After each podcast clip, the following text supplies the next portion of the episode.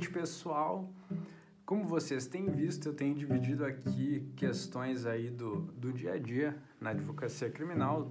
São questões que eu recebo aí através do direct, comentários, caixinhas de pergunta.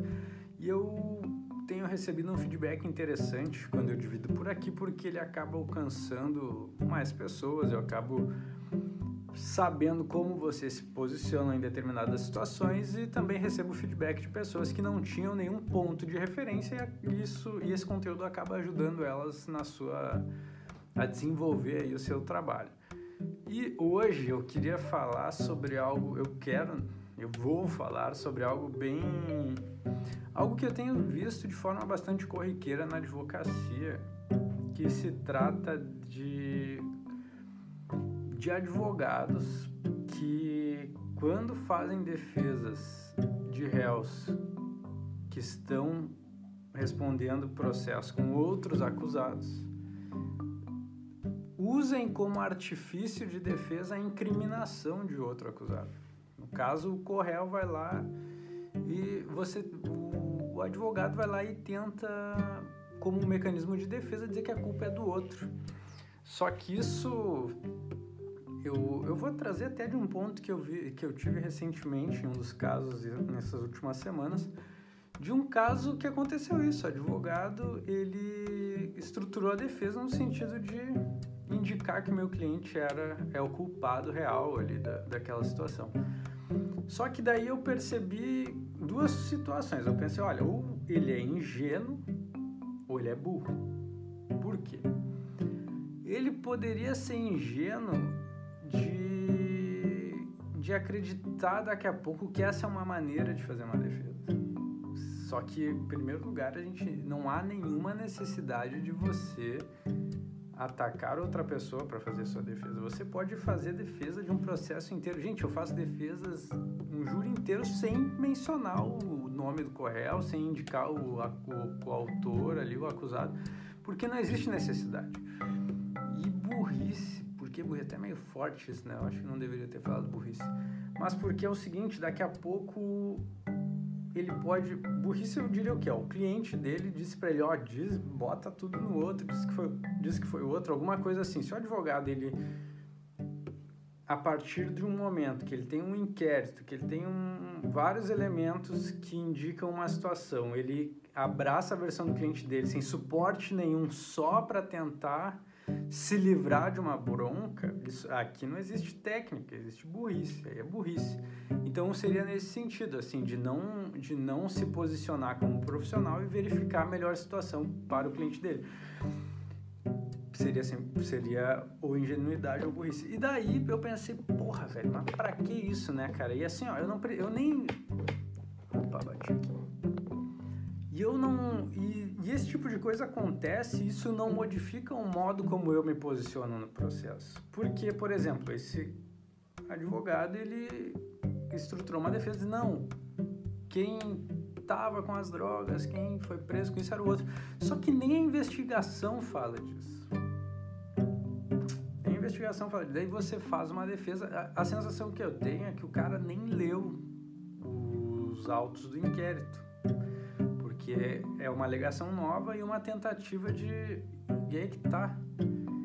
Uma indicação do Correio, só que sem nenhum suporte, nenhum fundamento. Por isso que eu digo, a ingenuidade ou burrice, porque a gente estuda para utilizar de elementos técnicos. A gente daqui a pouco escuta a história do nosso cliente e traz ela para o processo com uma contextualização com suporte técnico e que haja pelo menos algum fundamento fático que indique aquele caminho, mas alegar por alegar. E olha, até, até esse caso tem várias questões interessantes. Eu, fiquei, eu fico puto com um troço desse, mas daí eu penso, cara, daqui a pouco é ingenuidade.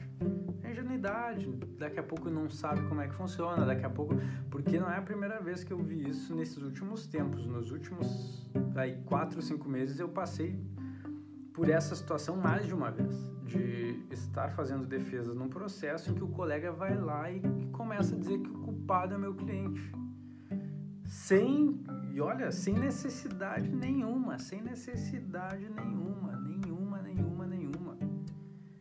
Isso não, isso não, é, isso não é Olha, e daí eu fico pensando, ou ingenuidade ou é burrice, porque, cara, imagina você você tá sendo o outro acusador no, no, processo, é o Ministério Público e você ali acusando outra pessoa. Só que assim, como eu, a questão é que, ó, para você defender alguém, você não precisa acusar outra pessoa.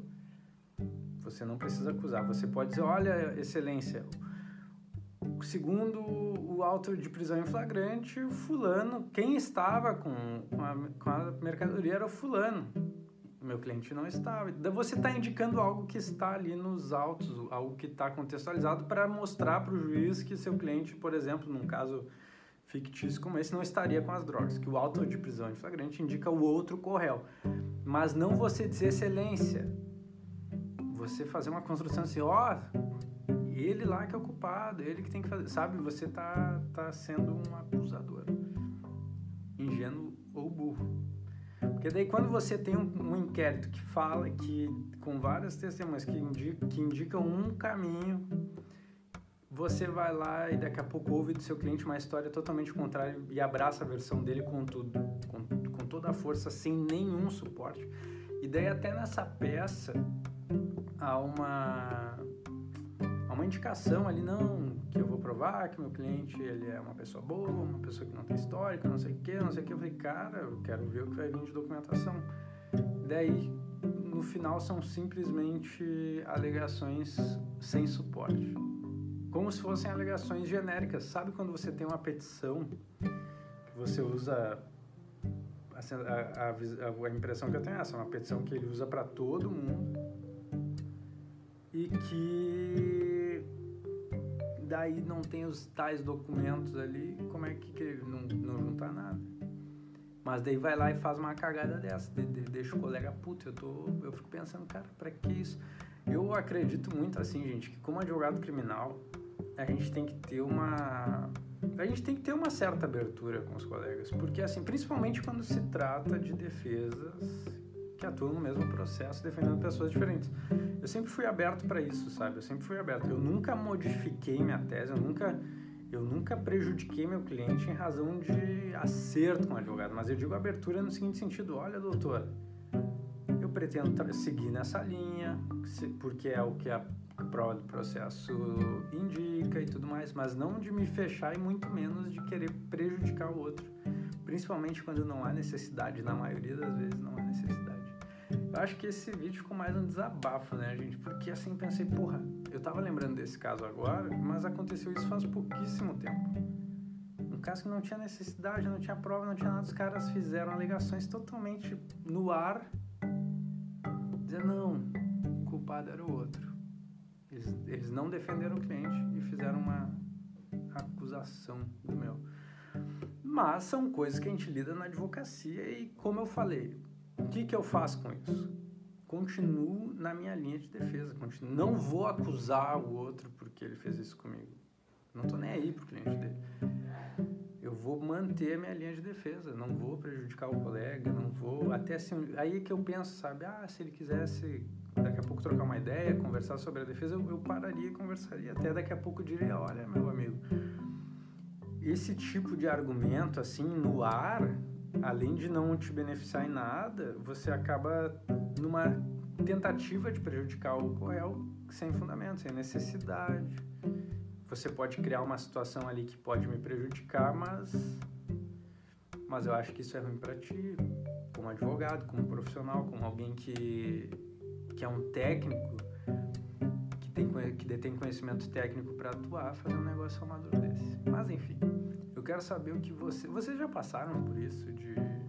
Eu quero saber. Escrevam aqui, mandem mensagem. Se você tem vergonha, eu sei que tem gente que tem vergonha de escrever comentário. Manda lá no direct pra mim que eu quero saber o que vocês pensam. E olha, tem outra coisa ainda que me deixou mais puta essa semana, mas eu acho que eu vou gravar amanhã. Que é daqueles casos em que, cara, eu fico chateado. Quando alguém vai lá e fica sondando seu cliente para fechar contrato com ele ou tenta dizer que o seu trabalho não é bom, que você não é bom para tentar pegar seu cliente. Olha, e às vezes, cara, isso aí me deixou de cara. Mas eu quero dizer o que, que eu faço quando isso acontece.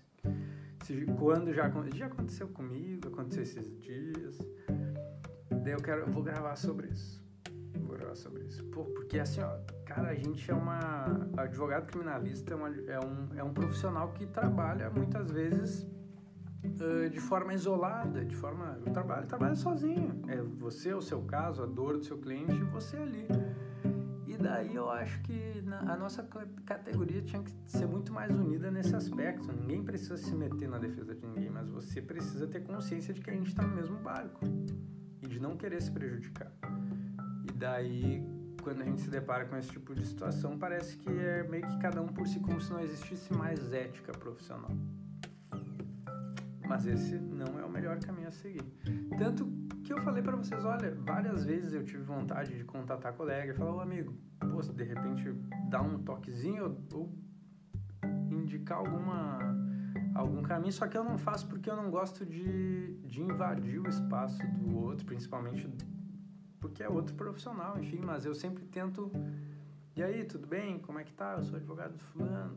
Quando eu tento buscar essa abertura, mas muitas vezes eu eu sou totalmente barrado em relação a isso. E daí eu não, não forço, né, gente?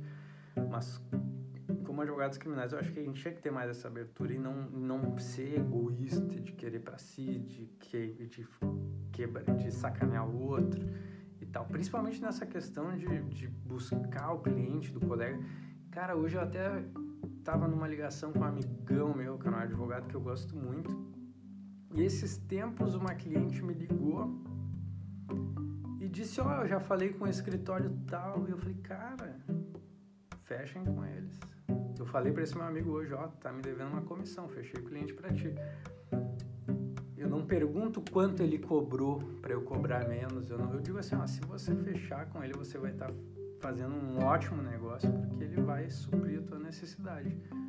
Meu valor é esse, meu trabalho é esse, mas assim, eu, eu, eu quis mostrar para ela que, olha, a gente é parceiro, a gente tá junto e se for com ele tá nota 100, se for comigo tá nota 100, mas que não tem esse negócio de querer um derrubar o outro. Até falei para ele isso hoje. Então é isso, gente. Mandem aqui, quero saber a opinião de vocês. E para quem tá afim, olha, cara, fiz uma, um negócio muito bacana. Para quem tá me acompanhando de perto sabe, se ainda tiver vagas no nosso projeto, deem uma olhada lá no link do meu perfil, porque eu decidi organizar o nosso material de júri numa espécie de assinatura muito barata, tem uma semana de teste e vamos ter aulas toda semana sobre o Tribunal do Júri, que vai ser o nosso primeiro módulo, tá bom? Vai ser não, está sendo. Então, para quem quiser uh, se aprofundar, aprender a fazer o negócio, acesse o link lá no meu perfil. Mas não esqueçam de me dizer aqui, ó, porra, cara, aconteceu isso comigo, acontece. Não, nunca aconteceu, nunca passei por isso e tal, enfim. Tá bom? Um beijo para vocês e até.